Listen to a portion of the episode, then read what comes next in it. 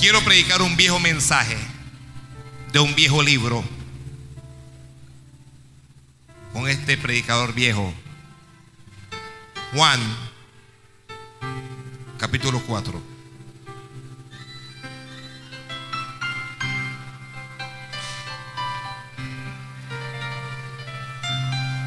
Estoy viendo, usted sabe que Panamá es un país joven en su mayoría. Hace 30 años, hace 40 años, el evangelio era para las viejitas. Entonces uno veía unas viejitas en la calle, tocaban las puertas y le hablaba a la gente de Cristo. Y los que éramos jóvenes no queríamos saber de eso. Estoy muy joven, ¿cómo me va a hablar de eso? Háblame cuando esté viejo. Así pensaba yo. Cuando a mí me hablaban de Cristo, que yo era joven, digo, no, hombre, eso. A, a mí que me hablen cuando tenga 90 años. Porque yo, todavía tengo que ir a la discoteca y tengo que pifiar y tengo que gozar. Así pensaba.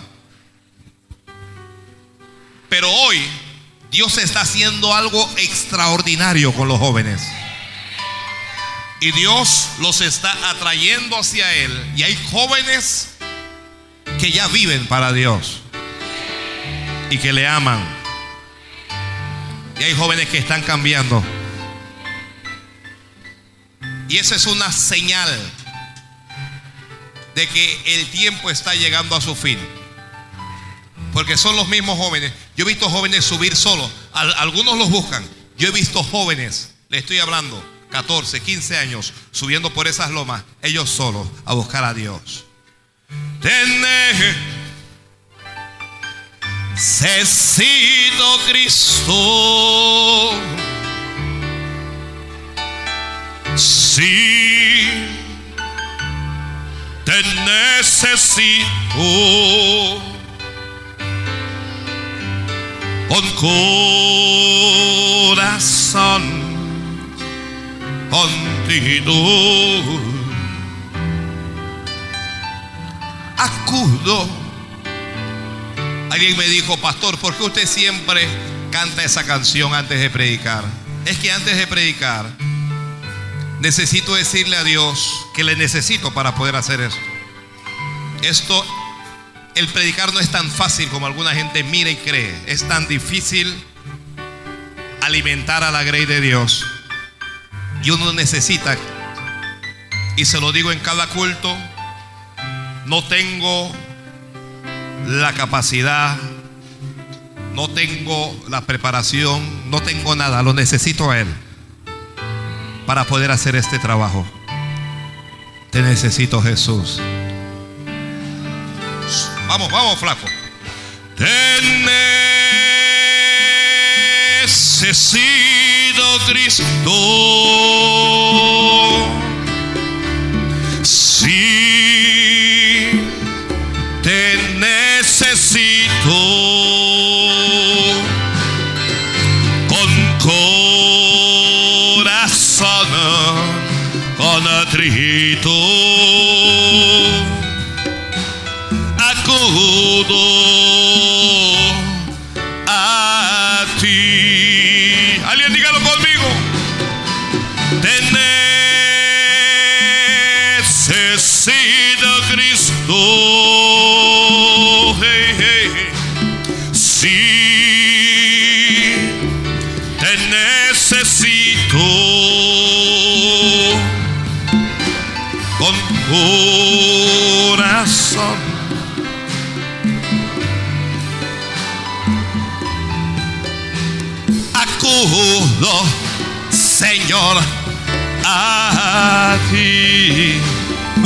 Si lo tiene, dígame amén.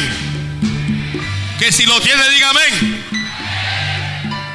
No, yo estoy buscando cristianos esta noche. Si lo tiene, dígame amén. Gloria a Dios. Aleluya.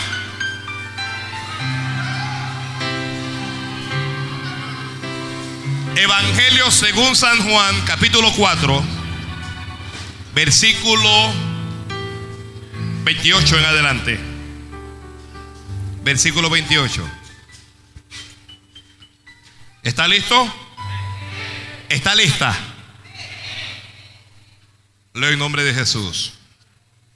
Entonces la mujer dejó su cántaro y fue a la ciudad y dijo a los hombres, venid, ved a un hombre que me ha dicho todo cuanto he hecho. ¿No será este el Cristo? Entonces salieron de la, de, de, la ciudad y vinieron a él. Vamos ahora al versículo 39. Versículo 39. Y muchos de los samaritanos de aquella ciudad creyeron en él por la palabra de la mujer que daba testimonio diciendo, me dijo todo lo que he hecho. Entonces vinieron los samaritanos a él y le rogaron que se quedase con ellos. Y se quedó allí. ¿Cuántos días se quedó? Se quedó dos días. Y creyeron muchos más por la palabra de él. Y decían a la mujer, ya no creemos solamente por tu dicho, porque nosotros mismos hemos oído y sabemos que verdaderamente este es el Salvador del mundo, el Cristo. Amén. Gloria a Dios. Gloria a Dios. Gloria a Dios. Aleluya. Alguien alabe a Dios. Todos los que van a escribir, solo los que van a escribir, díganme amén. Hay un buen grupo. Escriba, la fe de la samaritana. Uh. La fe de la samaritana. ¿De dónde era la samaritana? ¿De dónde era la samaritana? Se como preguntar, ¿de dónde es el chorrillero? Muchacho. ¿De dónde era la samaritana? De Samaria. De Samaria.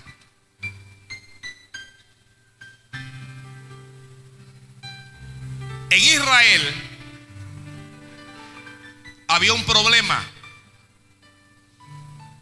que los judíos despreciaban a los samaritanos. ¿Escuchó? Le menospreciaban. Los sacerdotes, perdón, los samaritanos eran peores que perros para los judíos. Un perro valía más que un samaritano para un judío. ¿Ok? Cuando algún judío pasaba al lado de un samaritano, el judío escupía y seguía sin mirar. Y eso se debe a que años, decenas de años antes, cuando Israel, el Israel del norte, fue llevado cautivo por los asirios, ellos se entregaron a los dioses de los asirios y se juntaron con los asirios y la raza judía se mezcló.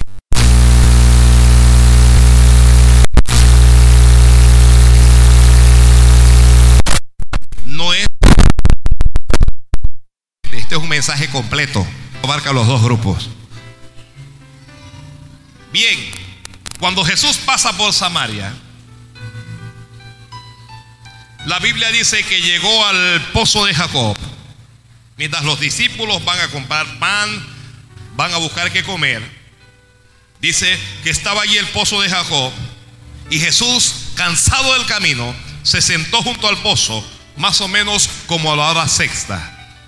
De repente viene una mujer al pozo donde está Jesús, al pozo de Jacob, y la mujer viene con un cántaro. ¿Qué va a hacer la mujer a ese pozo? ¿Qué va a hacer la mujer a ese pozo? Ella no va a mirar al pozo para ver cuán hondo es. La mujer va a sacar agua al pozo. Y la mujer lleva lleva su cántaro. ¿Ok? ¿Qué es lo que lleva la mujer? Santo es Dios. La mujer lleva su cántaro.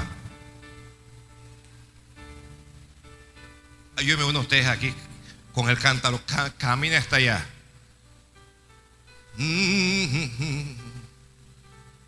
Allí va la, la mujer, ¿ok? Con su cántaro. El cántaro está vacío, no pesa, así que puede caminar más rápido. Gloria a Dios.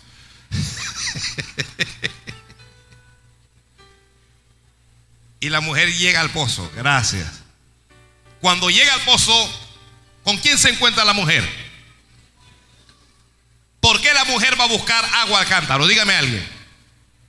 ¿Por qué va a buscar agua? ¿Ah? ¿Tenía sed? Probablemente. Te voy a dar del 1 al 5 un 2,5. Está bien. Está bien. ¿Por qué más? Por necesidad. ¿Ya? Puede hacer agua para beber, agua para lavar, agua para fregar. ¿Sí? La, agua para bañarse. La mujer tiene, ¿qué es lo que tiene la mujer? Necesidad del agua. Y como tiene esa necesidad, la mujer va con su cántaro, porque para esos hombres, perdón, para ese tiempo, los hombres, como ahora, habían perdido la caballerosidad. Uh.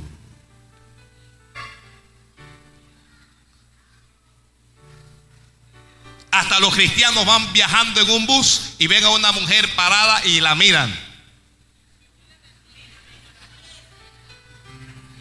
Y no son dignos de levantarse y decirle, bella dama, hágame el favor y ocupe este asiento.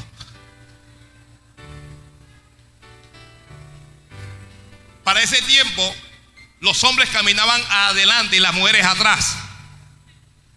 Cualquier cosa es casualidad con cualquier pareja que aquí viene, el marido viene adelante y ella atrás. Viene, la, la, hermana con los niñitos y la cuestión atrás. Y el hombre dice, fresco. Es casualidad. Hay alguien que me la está tirando. Sí, te la estoy tirando.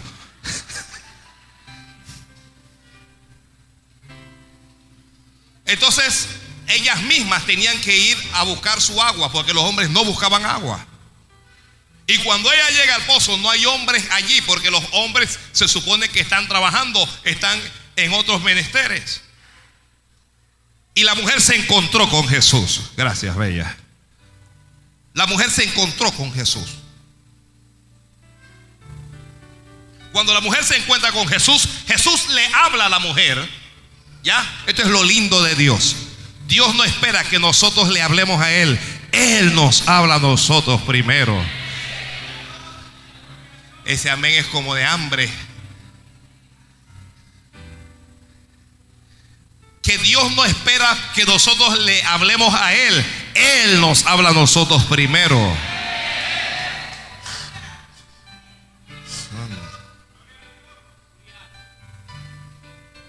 Jesús sabe algo. Ella es samaritana. Uno, sabe. Dos, los judíos y samaritanos no se tratan entre sí. Un judío no le habla a un samaritano porque el judío se considera superior. Pero lo que Jesús hace, rompe con la tradición de aquel momento, con la costumbre de aquel momento, o con la norma.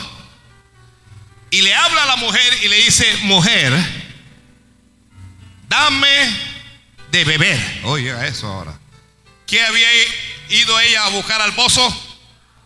¿Qué había ido a buscar? ¿Y qué es lo que el Señor le está pidiendo? Ella tenía necesidad de agua, pero Dios se va a acercar a nosotros por medio de nuestras necesidades.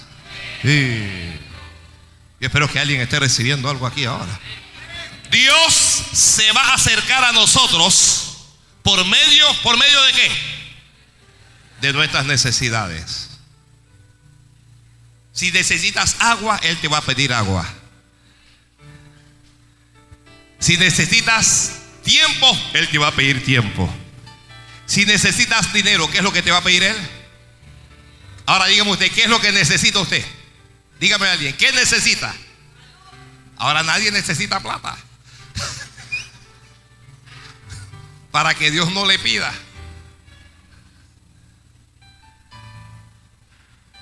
mujer, dame de beber. ¿Cómo le dice? La mujer dijo, la, la, la, mujer está sorprendida, ¿cómo tú siendo judío me pides a mí de beber que soy mujer samaritana? Porque judíos y samaritanos no nos llevamos. Y Jesús le habla a la mujer y le dice, si conocieras el don de Dios, ¿y quién es el que te dice, dame de beber? Tú le pedirías y él te daría agua viva. Uh. Si tú me conocieras a mí, tú me pedirías a mí y yo te daría, ¿qué es lo que nos daría el Señor? Agua viva. Santo Dios. El agua que la mujer había ido a buscar era agua, mas no era agua viva. Era agua que sacia la sed. Pero la gente vuelve a tener sed después de beber esa agua. Era agua que no garantizaba la vida eterna. Alguien diga conmigo, vida eterna. ¿Qué es vida eterna? Dígame a alguien, ¿qué es vida eterna? Bájamelo, un, suspéndemelo un ratito ahí nada más. ¿Qué es vida eterna? Levánteme a alguien la mano y dígame, ¿qué es vida eterna? Digo, levánteme la mano y lo que me levanta es la voz. Levánteme la mano. Vivir, vi- vida eterna es vivir para siempre. Santo. ¿Cuántos quisieran vida eterna?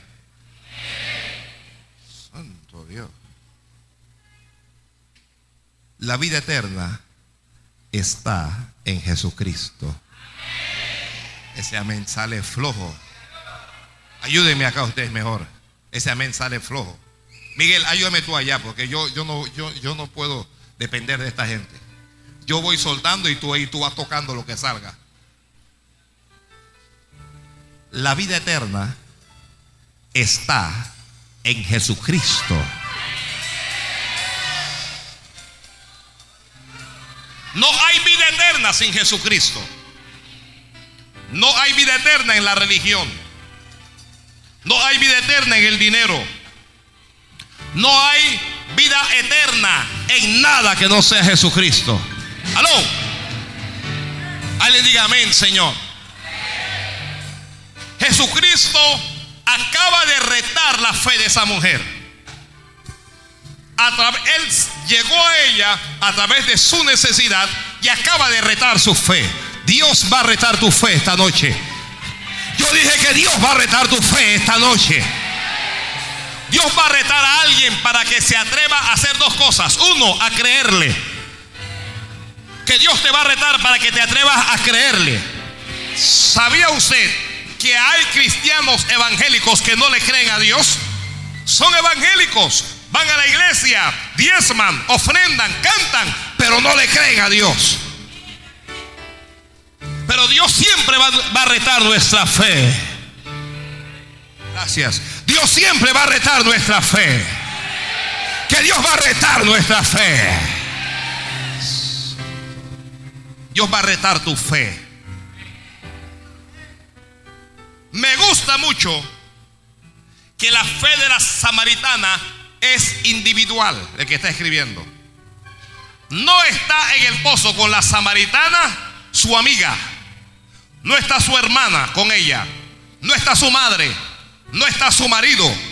No está nadie. Solo está ella y Jesucristo.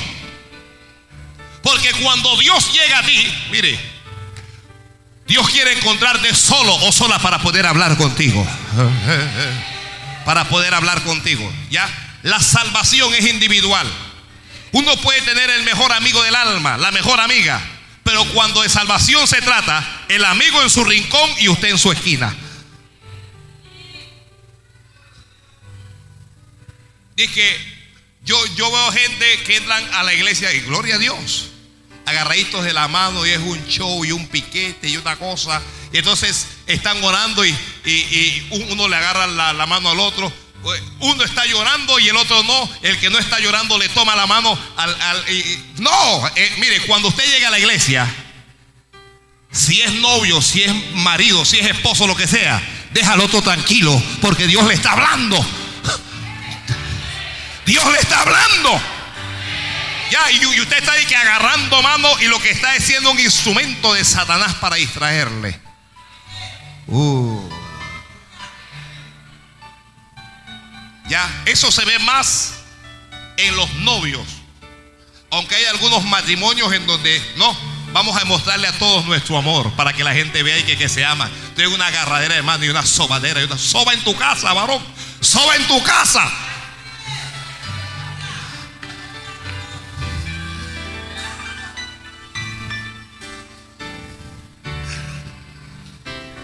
La iglesia no es un lugar para uno estar haciendo esas manifestaciones de cariño. Y quiere, quiere sacar la espina en la iglesia, en la casa ni la miras, hipócrita.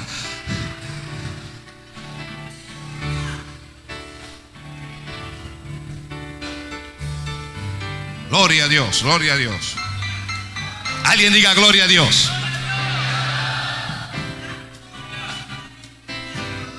Individual, individual, individual. Mire, cuando de fe se trata, cuando usted vea llorando en el altar a su esposo o a su esposa, no vayas a preguntarle de que, oye, ¿por qué tú estabas llorando? ¿Por qué tú Eso es algo entre ella y Dios. Eso es algo entre él y Dios. ¿No será que tú me estás quemando? Porque esas lágrimas tan raras, dime por qué tú estabas llorando.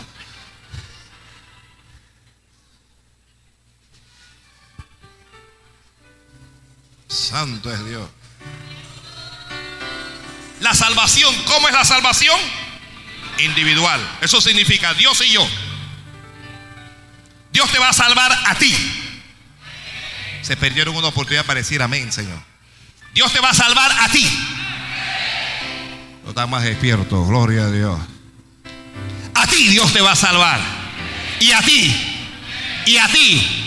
Y a ti. Y a ti y a ti. Y a ti. Y a usted también. A, a usted también. A usted no le voy a dejar por fuera.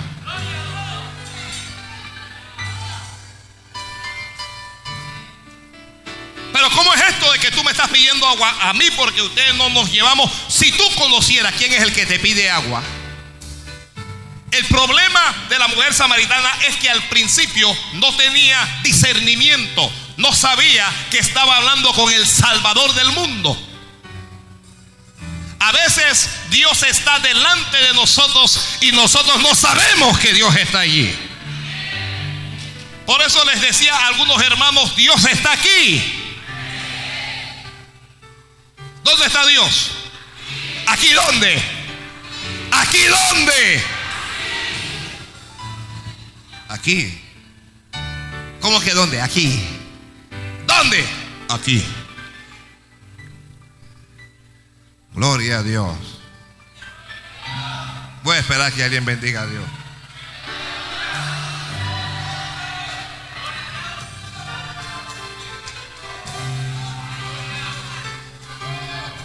Voy a tener que, predicar e, esto cantando alabanza rápido. ¿Ya? Para poder que usted se entusiasme. ¿Dónde está Dios?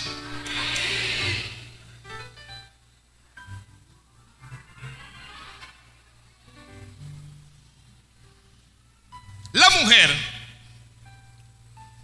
le comienza a preguntar a Jesús, no tienes con qué sacar el agua porque la del cántaro, ¿quién es la del cántaro? Es ella, él no tiene cántaro.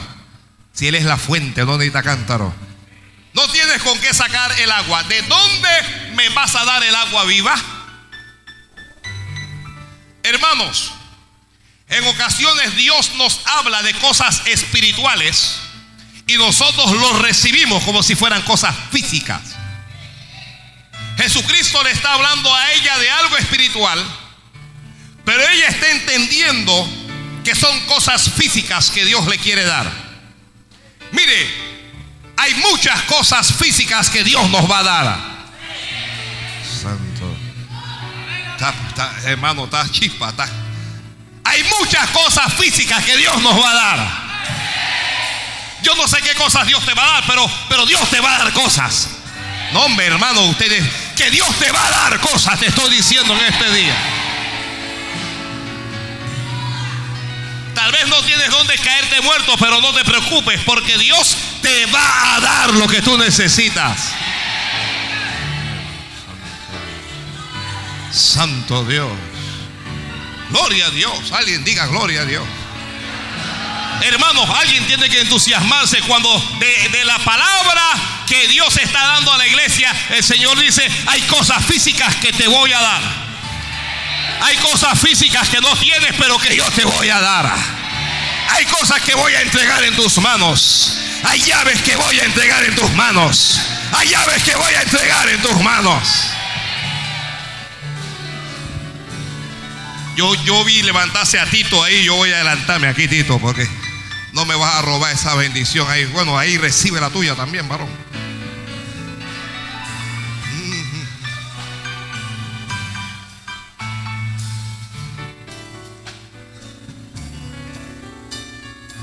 Yo no sé qué cosas Dios te va a dar. A alguien Dios le va a dar. Alguien diga, suéltala, suelta la palabra.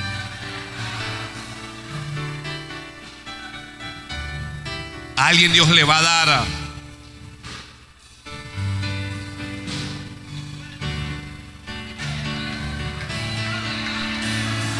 Mm.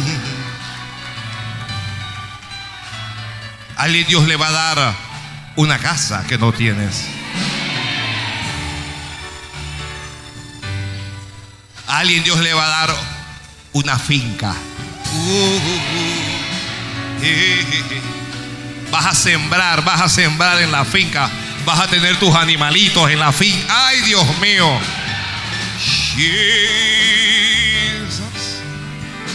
A alguien Dios le va a dar un mejor auto. Y si no tienes auto, Dios te va a dar un auto. Aquí hay alguien que no tiene familia, pero Dios te va a dar familia.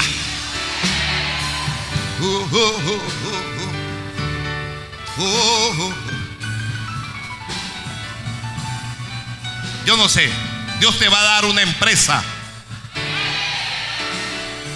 un aumento de salario.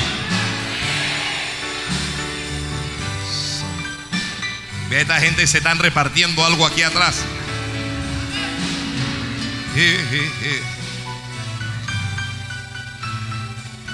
Dios te va a dar salud. Amén.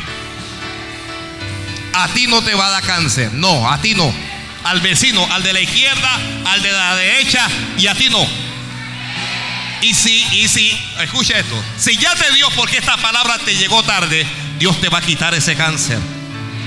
Ese tumor se va a secar. Ay, Dios mío. Mientras yo estoy hablando, créalo o no, hay fibromas que se van a secar y se están secando ya. No, alguien diga amén, Señor.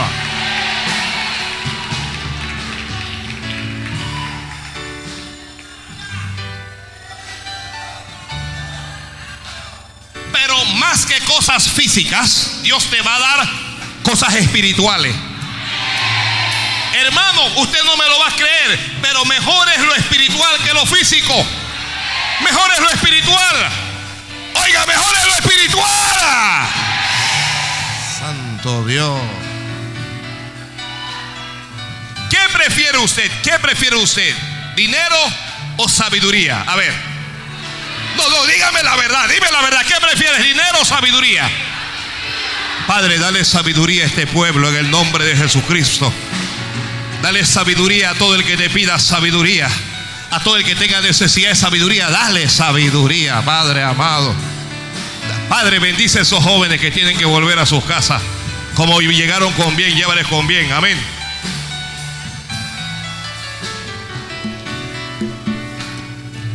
Alguien dirá, algún iluso, algún descerebrado, algún tonto, algún idiota. Yo prefiero el dinero. La sabiduría, si la llegas a abrazar, te va a llevar a tener todo lo que no tienes. Mire, yo estuve viendo un, pro- un programa de gente que se volvió millonaria en los Estados Unidos por el juego ese de la lotería. Y la lotería le pagaba, dizque 100 millones de dólares, dizque 200 millones. Ya, se ganaban un premio de que 800 millones. Y los 800 millones se lo daban en 10 años. Y ellos dijeron, no, no, yo los quiero todo. Y yo, bueno, si lo quiere todo, le damos 100. Y que no, dame los 100. La mayoría de esa gente que se ganó esas loterías millonarias en Estados Unidos están quebradas, no, no tienen dinero. Porque llegaron a tener dinero, lo que no tenían, ¿qué es lo que no tenían? Sabiduría para administrar ese dinero. Tenían sabiduría. Y como no tenían sabiduría, mire, uno de ellos comenzó a, comprar toda clase de... con- compró 20 carros de lujo y los tenía allá fuera de la casa. Oye, pero 20 carros de lujo ahí fuera de la casa. Otro se compró un casino para jugar el solito allá adentro en el casino. Y comenzaban a comprar unas cosas que no tiene sentido. Porque llegaron a tener dinero. Pero cuando no tienes dinero, perdón, cuando no tienes sabiduría, aunque tengas dinero, el dinero se te va a escurrir entre las manos. Vas a llegar a tenerlo, lo vas a acariciar, pero no lo vas a retener. Uh. Entonces mejor es la sabiduría. Y dice la Biblia que el principio de la sabiduría es el temor a Jehová. Aló. Nadie dije que tiene sabiduría y no tiene temor de Dios. El que tiene sabiduría tiene temor de Dios. Mire, cuando tú tienes temor de Dios, ya la sabiduría comenzó a fluir en tu vida. Ya hay sabiduría en tu vida. Porque el principio, no es toda, pero el principio de la sabiduría está escrito en la Biblia, es el temor a Jehová. Alguien dígale, Señor, pon temor en mi corazón. No, alguien diga, pon temor en mi corazón. Estoy esperando que lo diga. La mujer le dice a Jesús, ¿eres acaso tú mayor que nuestro padre Jacob? Él nos dio este pozo del cual bebieron él y sus hijos y su ganado. Jesús le dijo, cualquiera que bebiere de este agua volverá a tener sed. A veces tenemos un problema, solucionamos ese problema y luego se presenta un problema más grave. Porque el que beba del agua de la tierra vuelve a tener sed. ¿Qué es lo que usted cree que ocurre con el respeto, con el mayor de los respetos a los, a los psicólogos y a los psiquiatras? Pero ¿qué es lo que usted cree que ocurre con los que van y consultan psicólogos? El psicólogo les receta pastillas. Ya, tómese estas pastillas. Esas pastillas o lo ponen a dormir o lo ponen como un zombie. Entonces, hay veces usted está en la calle y hay gente ca- caminando así. Y usted no sabe qué es lo que pasa con esa gente, pero están es harto en pastillas. Y le miran, tú estás tomando pastillas. No, no, está bien. Está bien, flaco, está bien. Profesor. Porque las pastillas no solucionan. Ya relajan la mente, lo duermen, pero no solucionan. Y el que comienza a depender de esas pastillas, al día siguiente hay que ir donde el psicólogo para que le otra receta para comprar más pastillas. Y así es como se forman los farmacodependientes en Estados Unidos. Ya, no puedo dormir, tómese esta pastilla. Y ya con la pastilla duerme. Y comienzas a depender de la pastilla.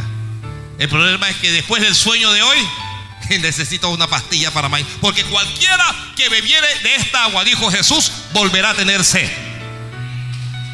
Pero el que bebiere del agua que yo le daré, no tendrá sed nunca jamás. La mujer tiene fe. Todo el que tiene fe, diga amén. No, no, no. Todo el que tiene fe, dígame amén. Si tiene fe, la mujer le dijo a Jesús, dame de esa agua. La mujer dijo, si el agua que él tiene es mejor que la que yo vine a buscar, yo quiero del agua que él tiene. Hermanos, voy con los varones primero. Por años estuvimos nosotros bebiendo del agua del aguardiente. Y estuvimos bebiendo, bueno, ya las mujeres también, porque yo, yo vi unas mujeres paradas en el baño, mujeres con cerveza en la mano, ¿y qué? Con cerveza en la mano, mujeres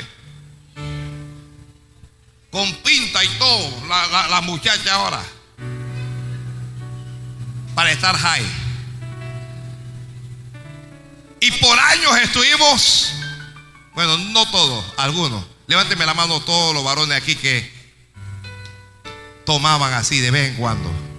Levánteme la mano los que tomaban de vez en cuando. Mentira, eras un alcohólico.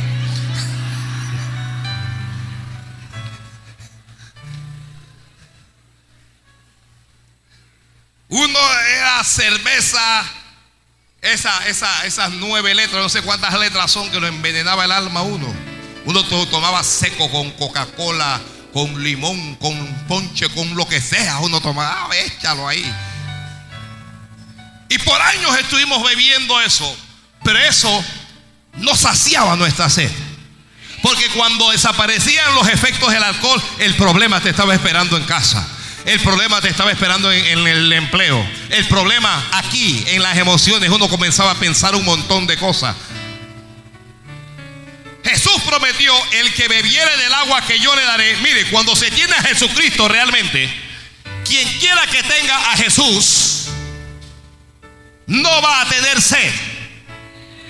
No dije que no va a tener problema, dije que no va a tener sed. Mire, cuando tú tienes a Jesucristo, lo primero que llega a tu corazón es paz. Y no importa qué problema uno tenga, porque problemas hay, vamos. No importa qué problemas usted tenga, usted tiene la paz de Dios. Que usted tiene la paz de Jesucristo. ¿Hay alguien que tiene problemas aquí en esta iglesia? ¿Hay alguien con problemas? Pero déjeme decirle que ni parece que usted tiene un problema, porque la paz de Dios fluye en tu corazón y se ve a través de tu vida. No, si se lo va a dar, de lo fuerte.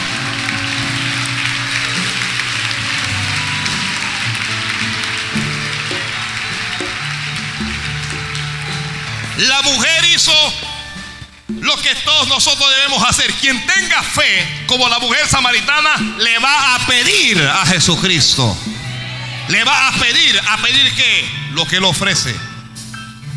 Él está ofreciendo algo. Ahora, antes de ofrecerte, Dios te pide. Antes de ofrecerte, Dios te pide. Que antes de ofrecerte, Dios te pide. El Señor primero le dijo a la mujer,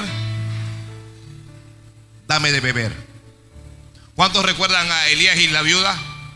Elías llegó a la casa de la viuda y ¿qué, qué le dice Elías? Tráeme un vaso de agua en tu mano para que beba. La mujer va a buscarlo y la vuelve a llamar. Dame también un bocado de pan para que coma. Le pidió primero, antes de que Dios te dé, Dios te pide. Santo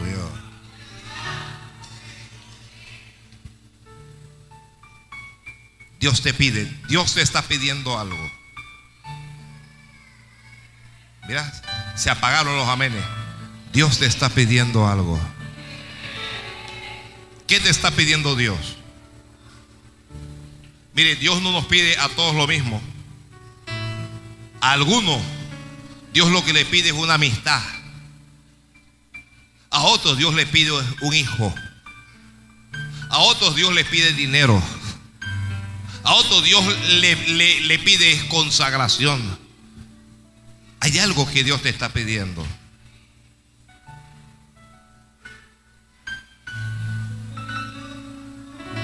me parece que tú eres profeta. La mujer dijo, este hombre está soltando una palabra y esa palabra que está soltando está como en mi vida. Dame, dame esa agua para que, mire, mire, lo que están escribiendo. Lo que Dios ofrece está condicionado.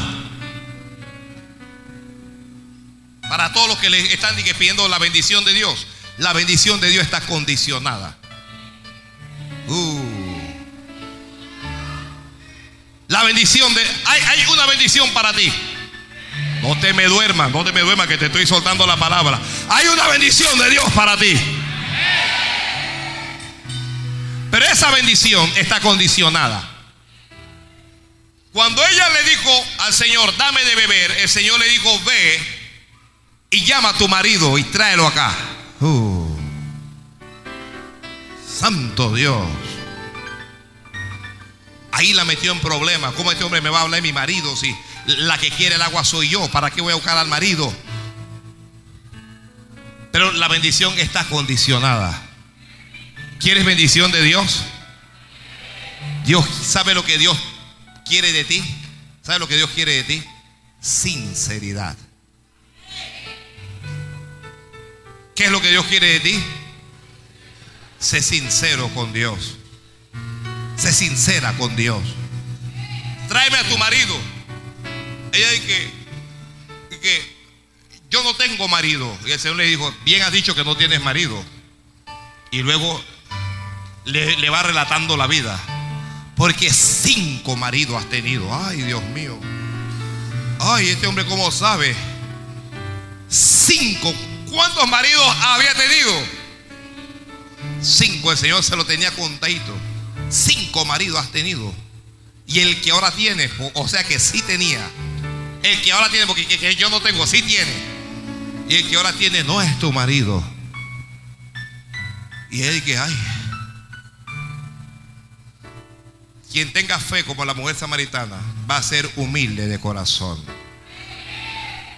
Va a ser humilde de corazón. Cualquier persona se enoja y se va. Cualquier persona le dice, ¿usted por qué se mete en mi vida? Cualquier persona le hizo una grosería y se retira. Ella fue humilde. Se quedó allí. Humildad. Mire, en la iglesia del Señor, no, yo, yo no sé qué es lo que está ocurriendo con, con la humildad, pero la gente no quiere ser humilde. La gente no entiende que Dios resiste al soberbio, pero da gracia al humilde.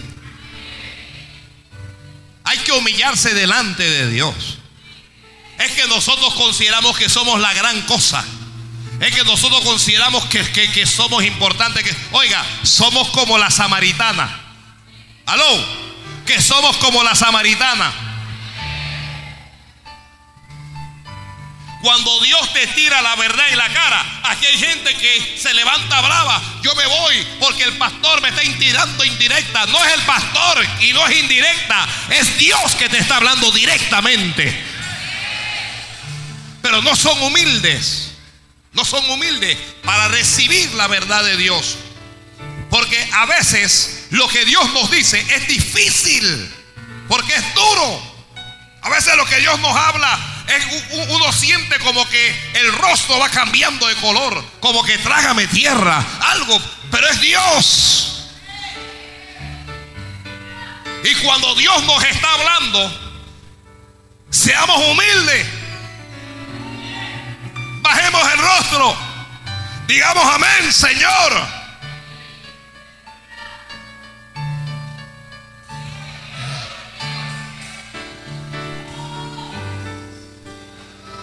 Cuando Dios te llama a orar y te dice carnal, hay gente que se siente ofendida porque le dicen carnal y no oran. Entonces, ¿qué es lo que son? Espirituales, pues. Son espirituales que no oran.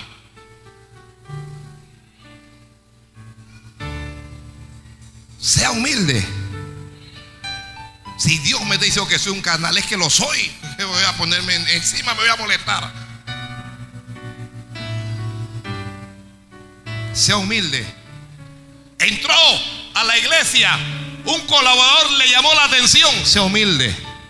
Alguien le dijo, hermano, estacioneme este carro de aquí a allá. No, hermano, no te pongas con arrogancia y con altivez. Que no, sea humilde. ¿A, ¿A, dónde, hermano? Ok, gloria a Dios. A lo mejor el hermano la tiene contra mí, pero yo lo dejo en las manos de Dios.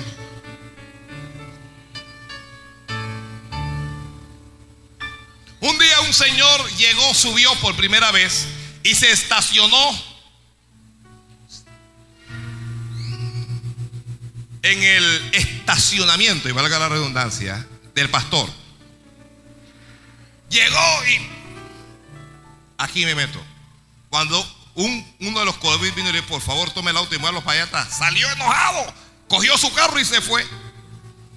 A Dios uno no lo encuentra así. Uno no lo encuentra así. Hay que ser humilde. Si, si Dios le está hablando a alguien aquí, solo el que le está hablando, levánteme la mano que yo quiero verle.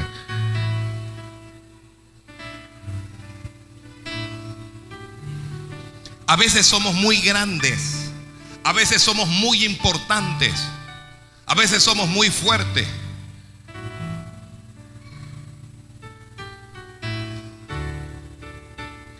Siempre que yo voy a, a, la iglesia madre me ocurre. Entro y todo un personaje, todo un personaje llegó Osana. Y luego voy a salir y uno me dice que no puede salir por aquí. Y yo digo, ¿cómo? Miro a todas partes y digo, ¿cómo? No, que no puede salir por aquí. Y algo por dentro y que dile quién tú eres, dile quién tú eres, suelta.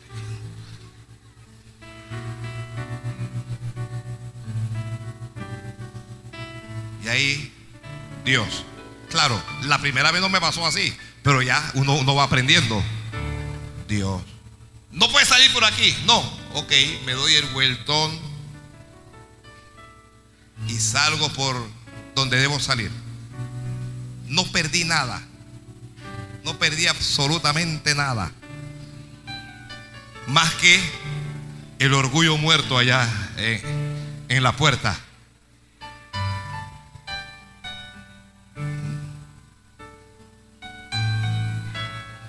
No, hermano, usted sabe con quién usted está hablando. ¿Cómo que no puedo salir? Háblame, por favor, háblame esa puerta. Es más, le voy a llamar a un pastor para que me abra. Humilde.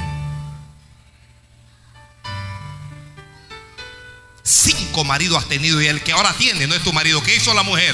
Bajo el rostro. Me parece que tú eres profeta. Eh, la mujer aceptó lo que el Señor le está diciendo. Este hombre, tú, tú para poder saber toda la travesura que yo he hecho, tú tienes que ser profeta.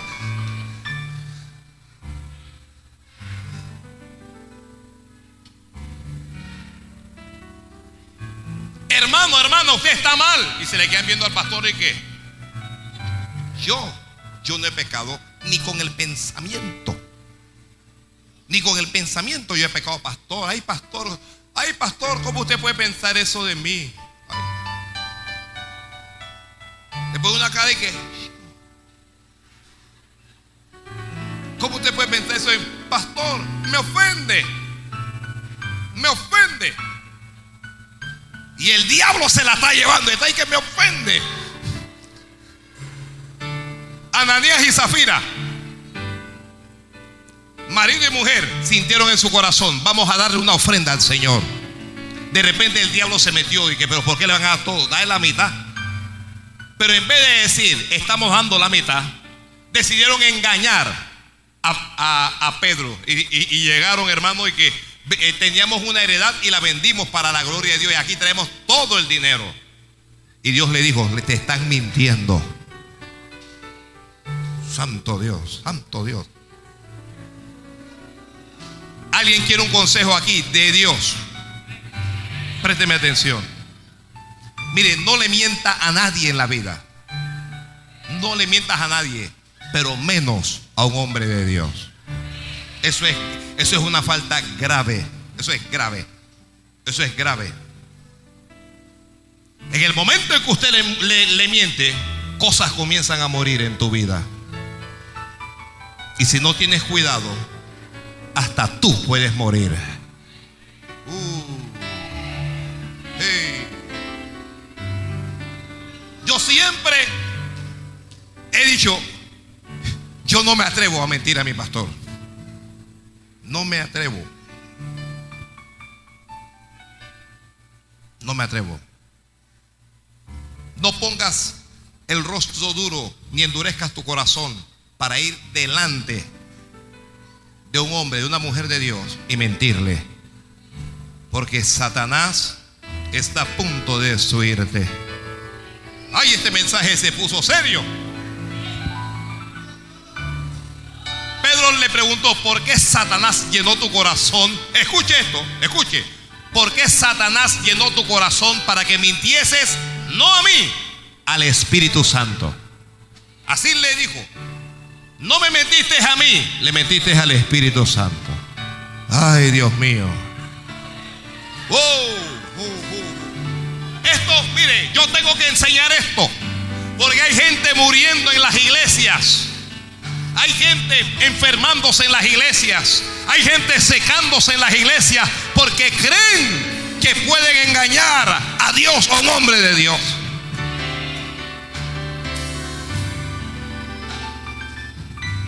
Cuando Jesús le dijo lo que le dijo, la mujer lo aceptó. Me parece que eres profeta. Lo que aceptó, lo que acaba de decir es cierto. Que qué vergüenza, pero es cierto. Qué vergüenza, Señor, pero es cierto. Oye, tú hiciste esto, me apena, se me cae la cara de la vergüenza, pero es verdad. Lo hice, ese soy yo.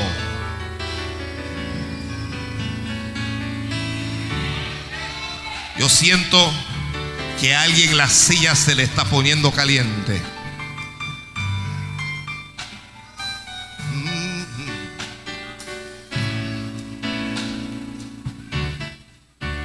Cuando ella lo aceptó, Jesús no le habló más de ese tema. Ya Jesús no se dirigió más en cuanto a su marido. El Señor cambió la página. Si ella no lo acepta, si ella dice, ay, yo no tengo marido, entonces hay un problema ahí.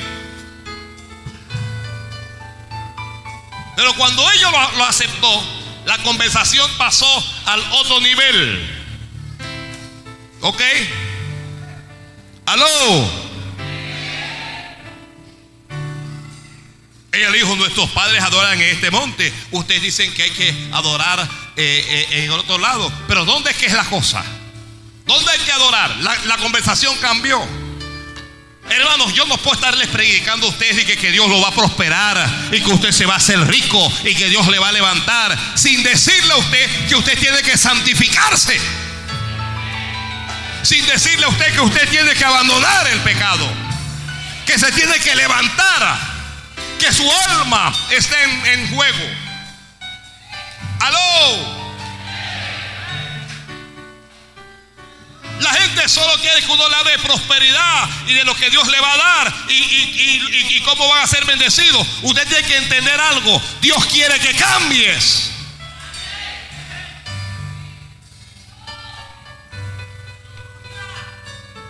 Santo. Dígale que está al lado. Dios te está hablando. Vamos, tócale. Dios te está hablando. Ay, cambia. Mujer, le dice Jesús, la hora viene y ahora es cuando el Padre, el Padre lo que está buscando son adoradores que le adoren en espíritu y en verdad. ¿Está escuchando a alguien? ¿Tienes fe como la samaritana? Lo que Dios quiere, mire, Dios no está buscando, yo estoy tan cansado de decirlo. Dios no está buscando superestrellas en este planeta. Dios no está buscando gente sabia. Dios no está buscando genios en este planeta. Dios no está buscando gente fuerte en este planeta. Dios no está buscando gente de buena apariencia, gente hermosa en este planeta. Dios no lo está buscando. Dios no está buscando en este planeta gente rica. Dios ni siquiera está buscando ni pastores, ni apóstoles, ni nada de eso. Lo que Dios está buscando son adoradores que le adoren en espíritu y en verdad. Eso es lo que Dios está buscando. Alguien diga amén, Señor, amén.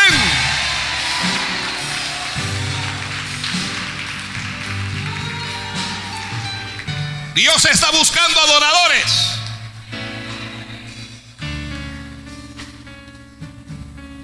Dios busca adoradores.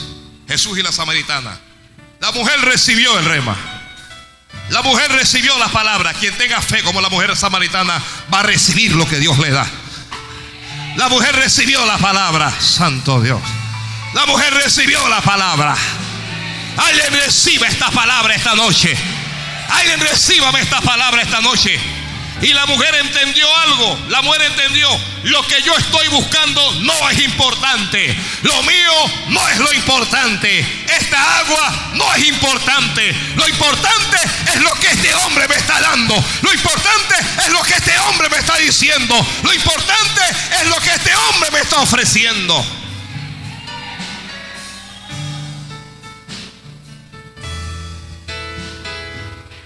Hermano, hermana, tus planes no son importantes. Un amén tenue, un amén que no le gusta a nadie, pero te lo voy a repetir. Tus planes, estás haciendo planes, pero tus planes no son importantes. ¿Qué es lo importante? Dios es importante. El importante es Dios. Voy a hacer esto, voy a hacer aquello, mi vida se va a conducir de esta manera Olvídese de eso. Dios es experto en hacer su voluntad y no la tuya. Dígame alguien, alguien con sinceridad aquí, levánteme la mano. En sus planes no estaba nunca estar sentado en una iglesia evangélica. En sus planes nunca estaba estar leyendo Biblia. En tus planes no estaba estar cantándole a Dios. En tus planes no estaba vestir como estás vistiendo. Pero ¿qué ha hecho Dios con tu vida? Tomó tus planes y los rompió, los, rompió, los quebró, los arrojó a la basura. Y Dios ha comenzado a hacer sus planes en nuestra vida.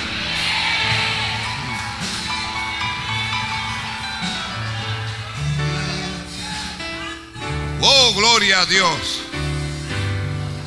Nunca, y se lo confieso, nunca en mi vida,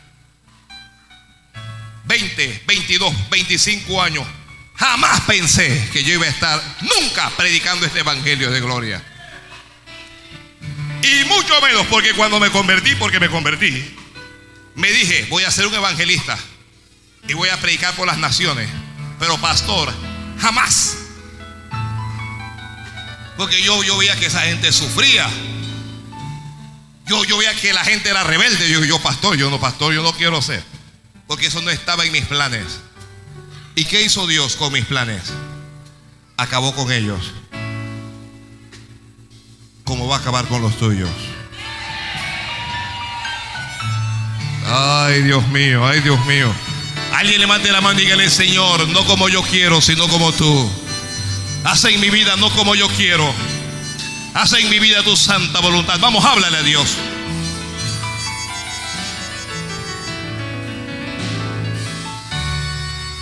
Si quieres que sea un médico, lo seré. Si quieres que sea un científico, lo voy a hacer. ¿Qué quieres, Señor? ¿Quieres que sea un ingeniero? ¿Quieres que sea un arquitecto? ¿Qué quieres? ¿Que sea un técnico en alguna especialidad? Dímelo, Señor, ¿qué es lo que quiere? Tal vez quiere que sea un político, quieres que sea presidente de este país o quieres que sea un ministro. ¿Qué quieres? No se haga como yo quiero, sino como tú, Señor. Haz como tú quieras. ¿Qué hizo la mujer? La Biblia dice, versículo 28, entonces la mujer, entonces la mujer que dejó el cántaro. ¿Qué hizo la mujer? ¿Qué había ido ella a buscar con ese cántaro? ¿Y el agua qué cosa era? Su necesidad. Entonces, ¿qué hizo la mujer? ¿Dejó qué cosa? Dejó su necesidad. Hermano, hermana, suelta el cántaro en esta noche que sueltes el cántaro en este día. Suelta el cántaro. Hay un cántaro que nosotros estamos cargando y que nos está pesando. Hay un cántaro que no nos sirve para recibir el agua de Jesucristo. Y alguien tiene que dejar el cántaro tuyo para tomar el camino de Dios.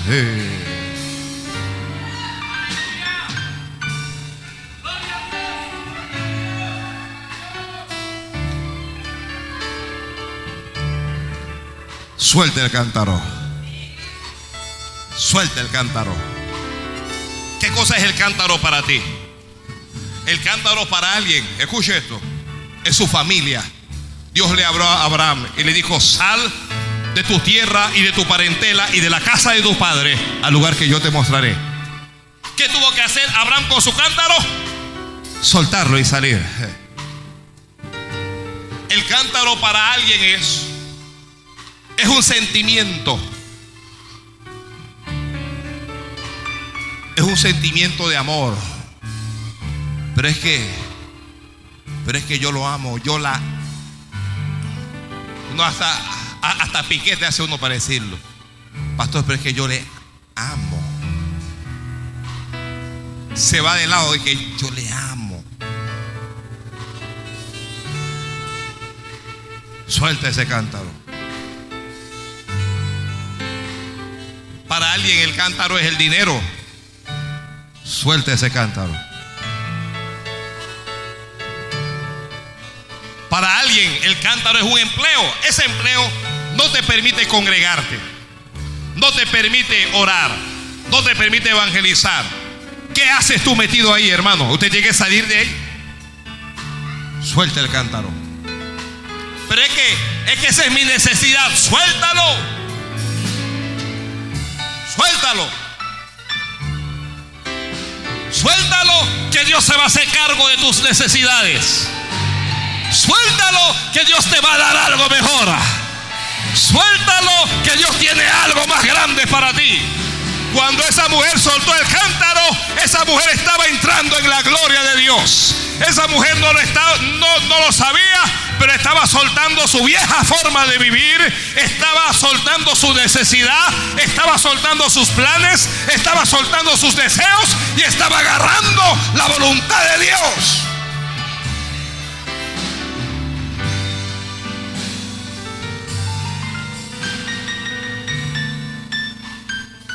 Entonces la mujer dejó el cántaro. Quien tenga fe como la mujer samaritana va a dejar algo por amor a Jesucristo. Va a dejar algo. Hay algo que se interpone entre Jesús y yo, entre Jesús y tú. Aló, aló, aló, aló. Aló, aló, aló, aló. La mujer dejó el cántaro. La mujer se soltó. La mujer dejó sus planes. Suelta tus planes. Pon tus planes en las manos de Dios para ver si es su voluntad. Ya no digas voy a hacer esto o voy a hacer aquello. Comienza a hablar y a decir, si Dios quiere, haré esto. Y si Dios quiere, haré aquello. Porque si Dios no quiere, no hago nada.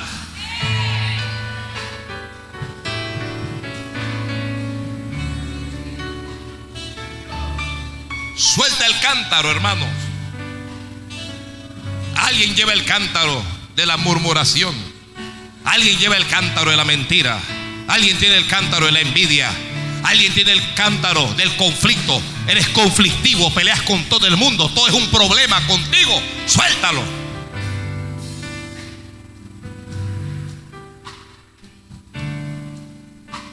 Dígame, me la está tirando, te la estoy tirando. Santo, santo, santo es el Señor. Dígame alguien, la mujer soltó el cántaro para hacer qué? ¿Qué hizo la mujer? ¿Qué hizo la mujer? ¿Fue a cantar? ¿Qué hizo? Dígame, ¿qué hizo la mujer? Dejó el cántaro. Quien tenga fe como la mujer samaritana va a servir a Dios. La mujer fue a hablarle a los hombres. No se había bautizado. No, no había recibido el bautismo del Espíritu Santo. No había entrado a una sola escuela dominical. Pero ya le estaba hablando a la gente de Cristo. Yo conocí un hombre me ha dicho todo cuanto yo sepa. ¿No será Él el Cristo? Hermano, no entendemos la responsabilidad que hay sobre nosotros de compartir el Evangelio de Jesucristo. Tú no tienes que saber mucha Biblia. Mire, lo digo para la vergüenza de ustedes. Algunos de ustedes entran y se sientan, y entran y se sientan, van al empleo, conversan con compañeros. Ya los has visto enfermarse. Yo no sé si algunos de ellos han muerto. Te estás con tus compañeros ahí, pero no les hablas de Jesucristo y el diablo se los va a llevar.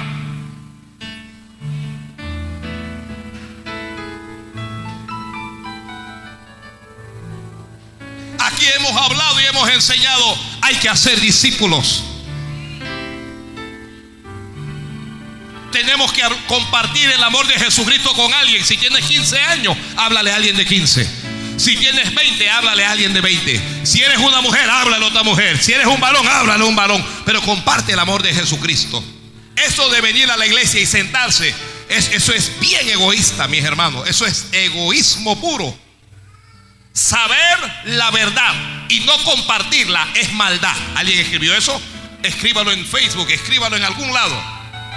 Conocer la verdad y no compartirlo es maldad.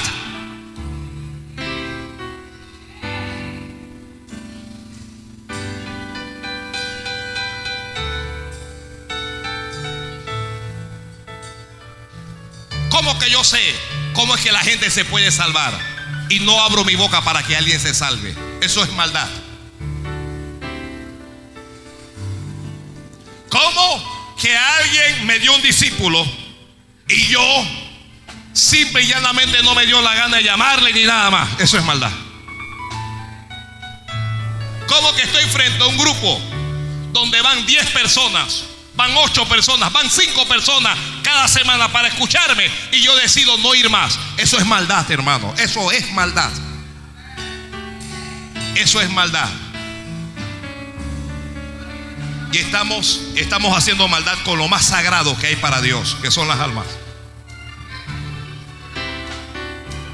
La mujer soltó el cántaro y fue a hablarle a los hombres que conocía. ¿A quién le vas a hablar tú? A la gente que conoce. Fue, yo conocí a un hombre y yo quiero que ustedes también le conozcan. Ay, Dios mío. Ay, Dios mío.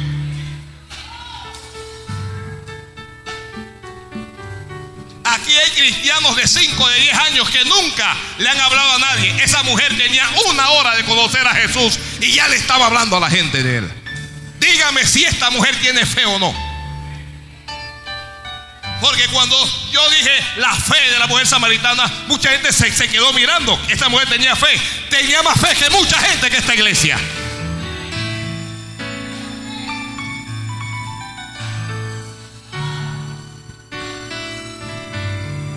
Hay que servir al Señor. Hermano, ojalá que llegues a ser el gerente de un banco. Anhelo y deseo que todos los que participen aquí, para diputados, alcaldes, para eh, eh, representantes o lo que sea, que salgan todos. Ya, que vayan a la asamblea y que hagan escuchar la voz de un hijo de Dios y de un pueblo cristiano. Pero cuando termina de allí, quítese la corbata, súbase las mangas y vaya a hablarle a alguien de Jesucristo. Cuando salga de su empleo, cuando salga de su oficina refrigerada, cuando salga del lugar en donde usted está ejerciendo alguna profesión, olvídese de la profesión y hábleles a la gente de Jesús, porque lo único que va a salvar a la gente es Jesucristo y su amor.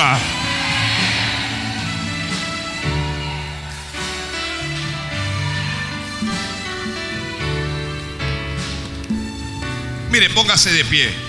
Y hay gente que ni siquiera me está escuchando. Póngase de pie, por favor. Tú, tú, alguien diga yo. No, no, dígalo fuerte, yo. Tú eres la boca de Dios. Tú eres la boca de Dios. Alguien dirá, pero es que yo no puedo hablar. Esta mujer tenía un marido ajeno, pero fue y le habló a la gente de Cristo y la gente la oyó y le creyó. La gente le creyó y la gente se convirtió.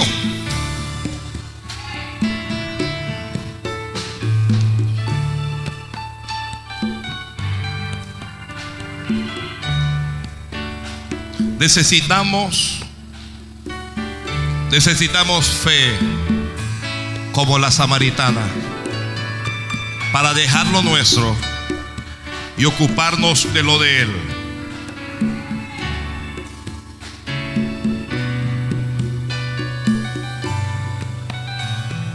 Yo quisiera, antes de concluir este mensaje, orar por cualquier persona que me diga, pastor, yo quiero pedirle perdón a Dios por mis pecados. Y yo quiero que Jesús entre en mi corazón y que me salve como salvó a esa mujer. Sea aunque sea una persona que quiere cambiar de vida, que quiere dejar el cántaro, levante sus manos. Yo voy a orar por usted. Dios te bendiga, varón. Veo a una dama y a Dios le bendiga. ¿Quién más?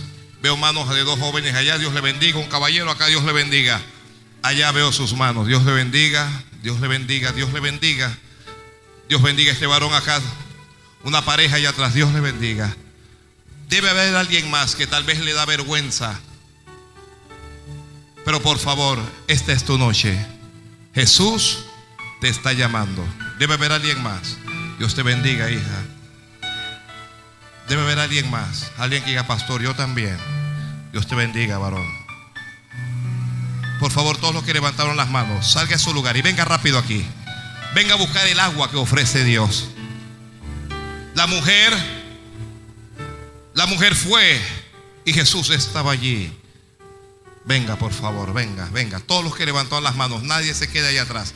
Y nadie le diga a nadie nada. Deje que Dios le hable a cada uno. Que la gente venga si quiere y si no quiere que no venga. ¿Ok? No convenza a nadie de venir. Debe ser Dios el que toque su corazón. Debe ser Dios. Dios le bendiga, Dios le bendiga. Alguien más, hay alguien más que le da vergüenza. Yo sé que aquí hay alguien más.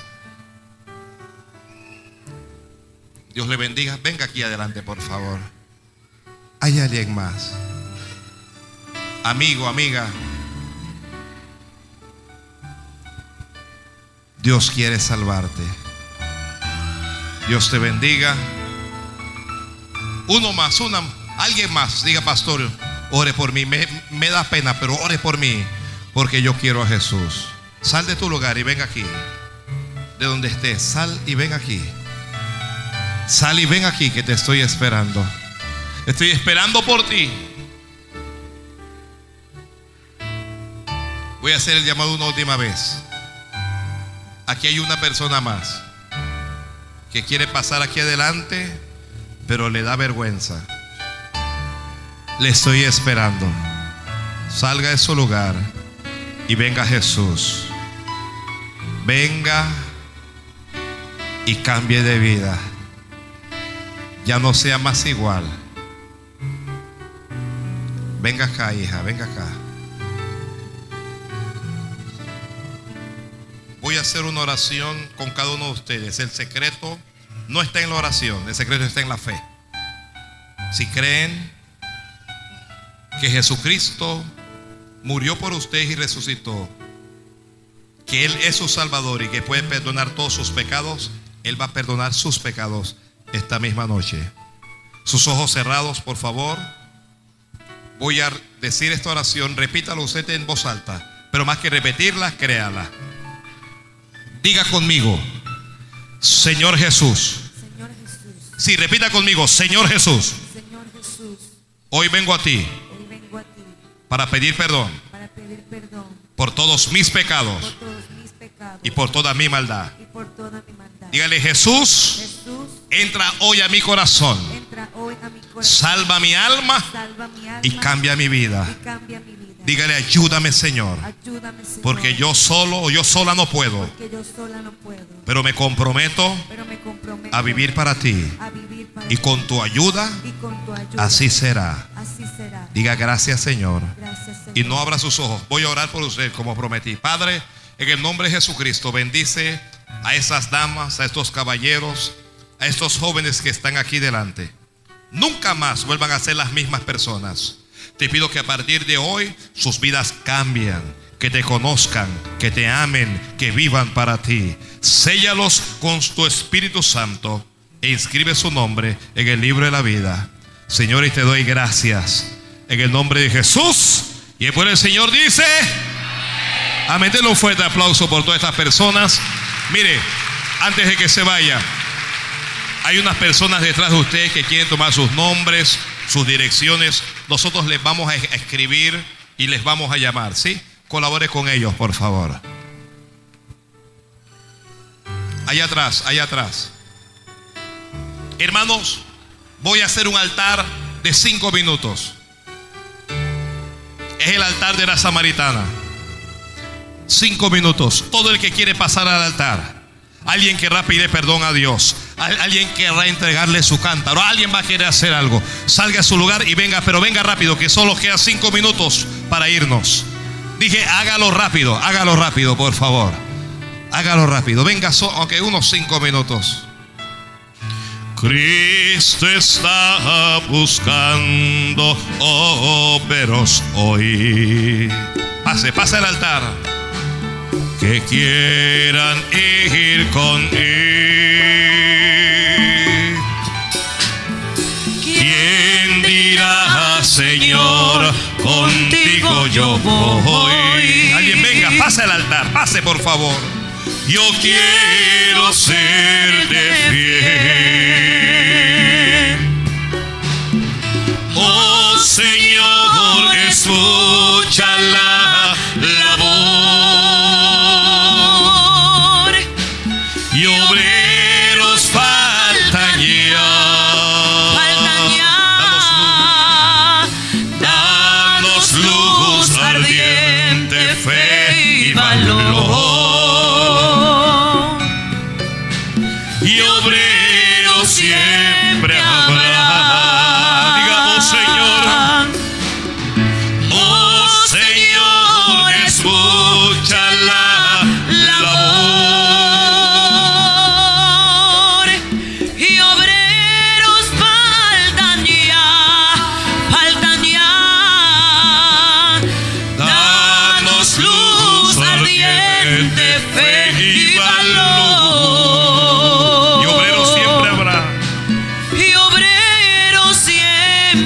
Levante sus manos allí. Alguien tiene un cántaro y tienes que soltar ese cántaro. El cántaro puede ser odio, puede ser dolor en tu corazón, puede ser rencilla, puede ser tantas cosas el cántaro. Suelta eso. Suelta el dolor de la infancia. Suelta el dolor del marido, de la mujer. Suelta el dolor del hijo. Suelta el dolor del padre. Y dile, Señor, aquí estoy delante de ti. Como esa mujer estuvo, Señor. Y alguien pídele perdón por sus pecados. Alguien dígale, Señor, yo he pecado. Pero te pido perdón. Te pido que me santifiques, Señor. Vamos, háblale a Dios. Y alguien dígale, aquí estoy, aquí está mi vida. Señor, yo no solo quiero bendición, yo quiero compartir tu amor. Dígale a Dios, yo te quiero servir. Usa mi vida como un instrumento de bendición. Padre, bendice este pueblo que está en este altar. Cada hombre, cada mujer, bendícele. Bendícele Dios. Señor, una unción fresca sobre ellos. Una unción nueva. El gozo de la salvación. Ay, sasakatamarabajanda rabakenda. Oh, bendito tu nombre, Dios mío. Yo declaro victoria en sus vidas. Yo declaro victoria en sus vidas. Yo declaro victoria en sus vidas, Padre. Yo declaro victoria en sus vidas, Dios mío. Yo declaro victoria. Ay. Dígale a Dios gracias. Dígale gracias, Señor. Vamos, dígale gracias. Ay. Oh Señor, yo declaro victoria sobre ellos. Aquí hay hombres y mujeres con fe como esa samaritana. Levántalos como la levantaste a ella. Úsales como la usaste a ella, Señor. Bendíceles como lo, lo, hiciste con ella. Cristo es la labor. Puedes ver su gloria.